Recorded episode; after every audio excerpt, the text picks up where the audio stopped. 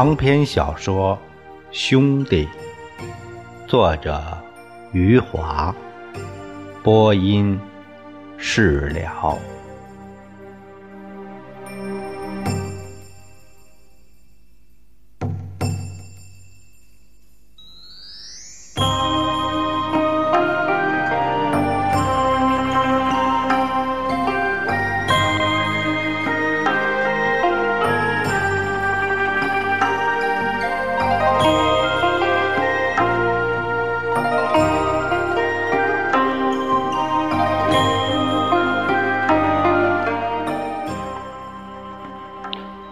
两个月以后，李光头正式被任命为福利厂的厂长。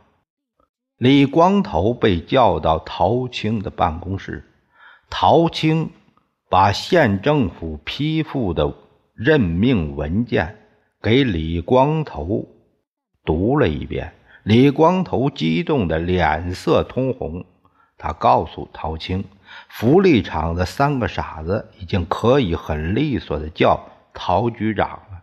陶青嘿嘿的笑，然后他语重心长的告诉李光头，正式任命他当厂长有很大的阻力，因为他过去犯过错误。陶青像是对自己的心腹说话那样，低声告诉李光头。别人都视李光头为我的亲信，所以要注意自己的形象，改一改满身的土匪习气。最后，陶青给李光头下达利润指标，他伸出两根手指说：“你今年要上缴二十万的利润。”李光头伸出三根手指，我上缴三十万，达不到这个指标，我就辞职。陶青满意的点点头。李光头卷起县政府批复的任命文件，就要往口袋里塞。陶青指着任命文件说：“你你这是干什么？”李光头说：“我拿我拿回家呀。”陶青摇了摇头：“嘿，你真是不懂规矩。这文件是要拿到组织那个组织部备案的。你现在是国家干部了，我是国家干部了。”李光头一脸的受宠若惊：“哎，那我应该拿回家给宋刚看看。”陶青想了想，十二年前的宋刚，一个可怜又可爱的孩子。陶青犹豫了一下，同意李光头把任命文件拿回家给宋刚看一看，但是他要求李光头下午就要把文件交上来。李光头出门的时候，给陶青鞠躬。他真诚地说：“谢谢陶局长，让我当厂长。”陶青拍拍他肩膀：“谢什么？你都先斩后奏了。”李光头把“先斩后奏”听进去了，他嘿嘿的笑了。当他走出民政局的院子，“先斩后奏”再从他嘴里说出来时，完全变味儿了。李光头手里拿着县政府批复的任命文件，路上见到认识的人就把文件展开给他们看，得意洋洋地告诉他们，他现在是李厂长了。在桥上遇到铜铁匠时，李光头拉着他，干脆坐到桥栏上，摆开架势，讲起了自己怎么当上福利厂厂长的。他告诉铜铁匠，他早就是实际的福利厂厂长了。他抖动着手里的任命文件说：“这张纸只是给个名分。”对，铜铁匠叫了一声：“好比是结婚证。”谁还憋到结婚那天？早睡到一起了。结婚证就是给个名分，这叫合法化。对，就是合法化。李光头叫了起来，他对铜铁匠说：“用陶局长的话说，我是先把人家姑娘搞大了，人家姑娘只好嫁给我。这叫先斩后奏。”李光头回到家时，宋刚已经做好了午饭，摆好了碗筷，坐在桌前等着李光头。李光头小人得志，他坐在桌旁，不屑地看了一眼桌上的饭菜，嘴里嘟囔着说：“嗯，堂堂李厂长天天吃这破菜烂饭。”宋刚不知道李光头是正式厂长了，他以为李光头还是那个自封的厂长。他嘿嘿笑了一声，端起饭碗自己吃了起来。李光头这时把那张任命文件展开，伸到了宋刚的眼睛下面。宋刚嘴里嚼着饭菜，看完了任命文件，惊喜的从椅子里跳了起来。宋刚嗡嗡的叫着。满嘴的饭菜让他说不出准确的话来。他一口将饭菜吐到手掌上，深深的吸了一口气，大叫起来：“李光头，你你真的是？”李光头镇定自若，纠正宋刚的话：“是李厂长啊，李厂长。”你真的是李厂长啦！宋刚兴奋的叫着，在屋子里蹦跳，嘴里一声声叫着“李厂长”，捏着饭菜的拳头对准李光的胸膛，接连捶了三拳，拳头里的饭菜飞溅出来，飞溅到了李光头的脸上。李光头抹着脸上宋刚嚼过的饭菜。哈哈笑个不停，宋刚的拳头还要往他胸口捶打。李光头跳起来躲闪着宋刚的拳头，就像宋刚提着旅行袋从乡下回来那样，两个人蹦蹦跳跳在屋子里嬉笑打闹。这次是宋刚追打李光头，李光头满屋子乱跑乱躲闪着宋刚的拳头，他们把。椅子、凳子全部碰倒在地上，把桌子也给撞斜了。碗里的饭菜全泼在了桌上。宋刚这回才收回自己的拳头，想起来拳头里还沾着刚才吐出来的饭菜，他拿起抹布擦了擦手，将泼在桌子上的饭菜收拾到碗里。又把倒在地上的桌椅扶了起来，然后对着正在笑着喘气的李光头做出一个请的动作，对李光头说：“ 李厂长，请吃饭。”李光头喘着气，摇着头说：“ 我堂堂李厂长要吃三鲜面。”宋刚眼前一亮，挥一下手：“对。”吃三鲜面庆祝一下。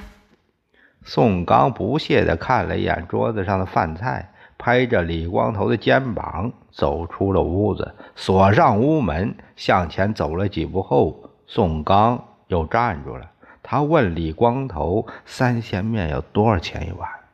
李光头说：“三角五分钱一碗。”宋刚点着头，又回到屋门前，贴着屋门解开了裤子，手在内裤里摸索了一会儿，摸出了七角钱，放进上衣口袋后，神气地向前走去。宋刚一边走一边对李光头说：“哎，你现在是厂长了，我是厂长，厂长的哥哥，我不能再当着别人的面儿，哎，去裤裆里摸钱了，我不能让我的厂长弟弟丢面子。”兄弟俩像是凯旋的英雄，走在我们刘镇的大街上。李光头手里还捏着那张任命文件。宋刚两次停下来，要求李光头把任命文件再给他看一遍。宋刚站在大街上，朗诵似的大声读着任命文件。读完后，由衷的对李光头说：“哎呀，我真是太高兴了。”兄弟俩走进了人民饭店。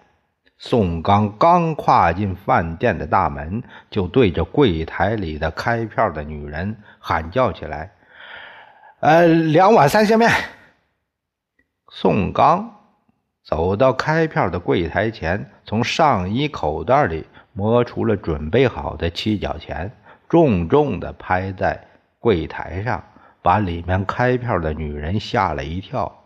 他嘟囔着说：“这七角钱。”哎，就是十块钱也用不着这么的使劲。兄弟俩吃完了三鲜面，满头大汗的往回走。一路上，李光头三次展开任命文件给认识的人看，宋刚两次站住脚朗诵了两遍。回家后，宋刚要求他来保管任命文件。他怕李光头以后会给弄丢了。李光头听了宋刚的话以后，满脸的陶局长的表情，满嘴的陶局长的口气。李光头说：“你真是不懂规矩，这文件是要拿到组织备案的。我现在是国家干部了。”李光头的话让宋刚更加欣喜。他觉得自己这个弟弟真是了不起。他把任命文件捧在手里，要把每个字都吃下去似的读了最后一遍。读完后，想到以后再也看不到这个任命文件了，宋刚满脸的遗憾。随即，他灵机一动，立刻找来一张白纸，用黑墨水工工整整的。将任命文件抄写下来，又用红墨水把上面的公章小心翼翼地画出来。李光头嘴里不停地啧啧直响，说：“宋刚画出的公章比真公章还真。”宋刚画完公章后，如释重负地说：“我们以后也就看这个了。”兄弟俩的工资由宋刚保管。宋刚每次花钱都要和李光头商量，都要征得李光头的同意。李光头正式当厂长以后，宋刚自作主张上街给李光头买了一双黑皮鞋。宋刚说：“李光头是厂长了，不能再穿那破球鞋了，应该穿一双。”闪亮亮的黑皮鞋，李光头看到宋刚给他买的黑皮鞋，很高兴。他数着手指，从县里的书记、县长数到县里的局长，从县里的局长数到几个大厂的厂长。李光头说：“刘镇有身份的人都穿着黑皮鞋，当然，我也是个有身份的人了。”李光头身上的毛衣也破烂了，而且有几种颜色混杂在一起。那是李兰生前用几件旧毛衣拆下的毛线织出来。宋刚上街给李光头买了一斤半米色的新毛线，下班回家后，他就开始给李光头织毛衣。他一边织着毛衣，一边贴到李光头身上比划着。一个月以后，新毛衣织成了。李光头一穿，非常合身胸前还有波浪的线条，波浪上面是一艘扬帆起航的船。宋刚说：“这胸前扬帆的船，象征了李光头。”远大前程，李光头高兴的哇哇的直叫。他对宋刚说：“宋刚，你真了不起，女人的事儿你也会做。”穿上了黑皮鞋的李光头，每次出门都要穿上深蓝色的卡其布中山装，每个纽扣都扣严实了，连风纪扣都扣上。自从穿上宋刚织出的米色毛衣，李光头就不再扣中山装的纽扣了，还敞着中山装大摇大摆的在街上走。为了让人清楚的看到新毛衣上面的波浪和扬帆的那个大船，他的双手。插在裤子口袋里，叫上衣，挡在胳膊后面，挺着厚实的胸膛走着，逢人咧嘴来微笑。我们刘镇的女人从来没有见过毛衣上还能织出扬帆的船，他们见到李光头，又把他围在中间。五六只手同时扯着李光头的新毛衣，研究上面的船是怎么织出来的。他们啧叹不已：“这上面还有帆呢！”这时的李光头扬着脸，嘿嘿笑着，让他们欣赏。听着他们夸奖他身上的新毛衣，他们问他：“谁这么心灵手巧？”李光头骄傲地说：“宋刚。”哎，宋刚除了生孩子不会，什么都会。我们刘镇的女人赞叹了船的图案和帆的图案后，开始研究这毛衣上的一艘什么船。他们问李光头：“哎，是不是渔船？”渔船。李光头生气的说：“这叫远大前程船。”他们庸俗的提问让李光头十分恼火。推开他们手，觉得把远大前程船那个毛衣给他们欣赏，简直是对牛弹琴。李光头恼火的走去时，还回头奚落他一句儿：“哼，你们这除了生孩子还会什么呀？”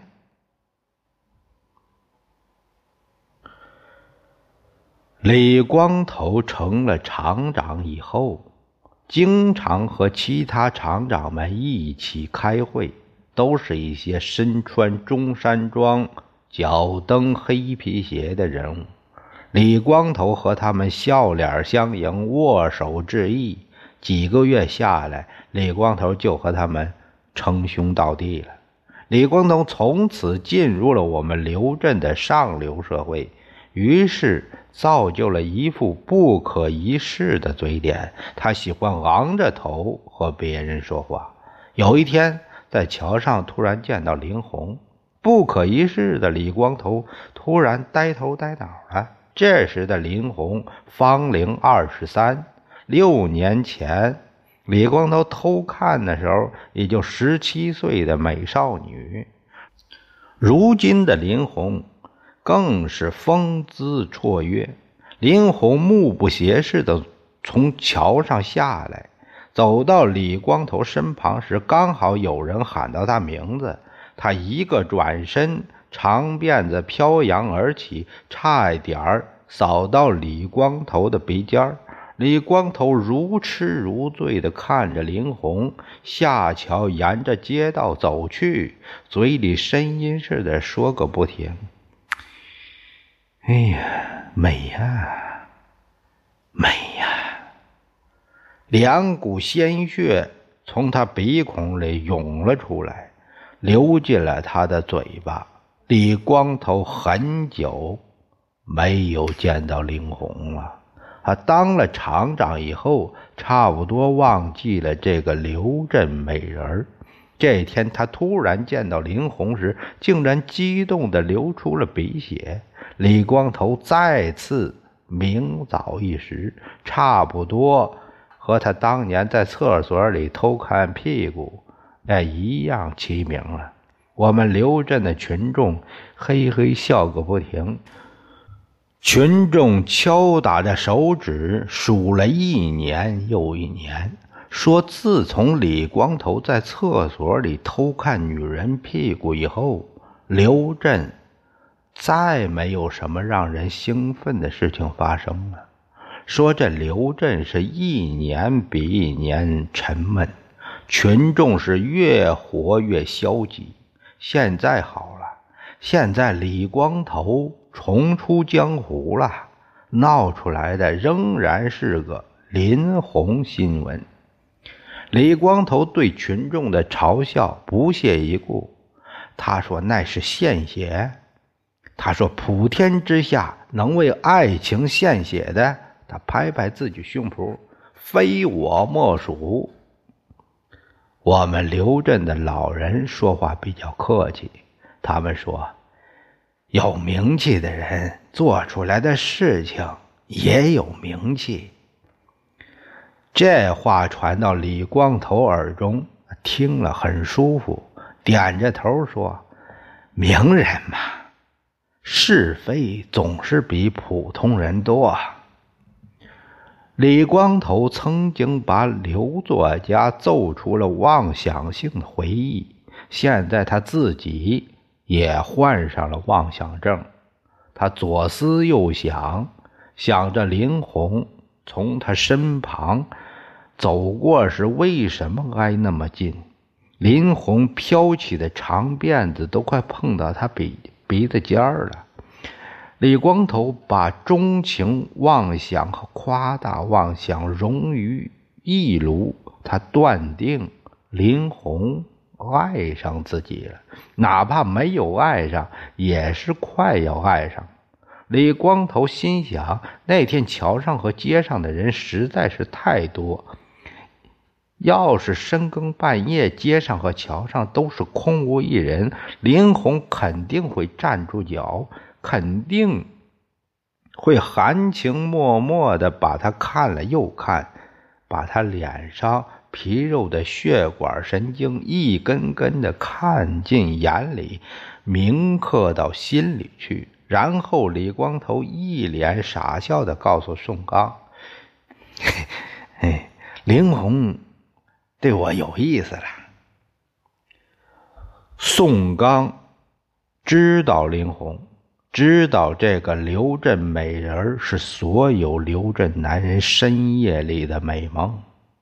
宋刚觉得林红就像天上的月亮和星星一样可望而不可及。现在李光头突然声称林红对自己有意思了，宋刚惊愕的说不出话来。林红会喜欢六年多前在厕所里偷看自己屁股的李光头吗？宋刚一点把握都没有。他问李光头。林红为什么对你有意思？我是李厂长啊！李光头拍拍胸脯，啊，对宋光说：“你想想，这刘镇上上下下、前前后后二十多个厂长里面，只有我李厂长是个未婚青年。”是啊，宋光听了这话，连连点头。他对李光头说：“古人说郎才女貌，你和林红就是郎才女貌。”对。李光头兴奋地给了宋刚一拳，他的眼睛闪闪发亮。他说：“我要说的就是郎才女貌。”宋刚的话让李光头找到了他和林红相爱的理论基础。李光头开始正式追求林红了。我们刘镇很多年轻男子都曾经或者正在追求林红，这些没出息的男人后来都一个个知难而退，只有气度不凡的李光头锲而不舍。李光头大刀阔斧地追求林红。他让宋刚做他的狗头军师。宋刚读过几本破烂的古书。宋刚说：“古人打仗前都要派信使前去下战书，他说：“不知道求爱前是不是也要派个信使过去？当然要派。哎，让林红做好准备，要不太突然，他激动的晕倒怎么办？”李光头派去的信使是我们刘镇的五个六岁的男孩。他是在去福利厂上班的路上见到他们的。这几个男孩正在大街上嚷嚷，他们对着李光头指指点点，争吵不休。有个男孩说：“这个光脑袋人就是传说中偷看林红屁股的人，也是传说中见了林红流出鼻血的人。”还有一个孩子说：“不是这个人。”那个是叫李光头的人。李光头听了他们的话，心想：连这些小王八蛋都知道自己种种传说，自己已经是刘镇的那神话人物了。李光头站住脚，神气的招招手，让孩子们走过来。这几个流着鼻涕的那孩子走上去，仰脸看着我们刘镇的名人李光头。李光头翘起大拇指，指着自己的鼻子说：“老子就是李光头。”几个男孩呼呼地吸着他们的鼻子，个个惊喜地看着李光头。李光头挥动着手，让他们赶快把鼻涕擦干净了，然后问：“你们也知道林红？”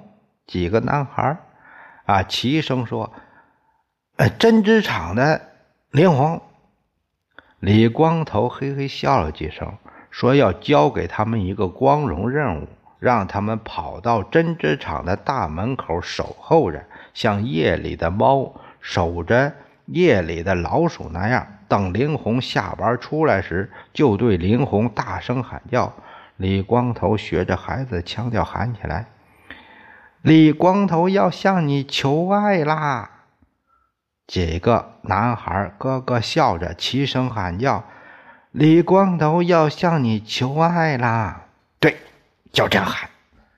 李光头赞赏似的，挨个拍了拍他们的脑袋，对他们说：“还有句，你准备好了吗？”几个男孩：“你准备好了吗？”李光头十分满意，夸奖这几个孩子学的真快。他伸手数了数，一共有五个男孩。他从口袋里拿出两个五分的硬币，在街旁的小店里买了十颗硬糖，发给孩子们每人一颗硬糖，剩下的五颗放进了自己的口袋。李光头告诉五个男孩，先给他们每人一颗。剩下的五颗，等他们完成任务以后，再到福利场来领赏。然后，李光头像是战场上的军官指挥士兵冲锋那样，向着针织厂的方向一挥手，出发。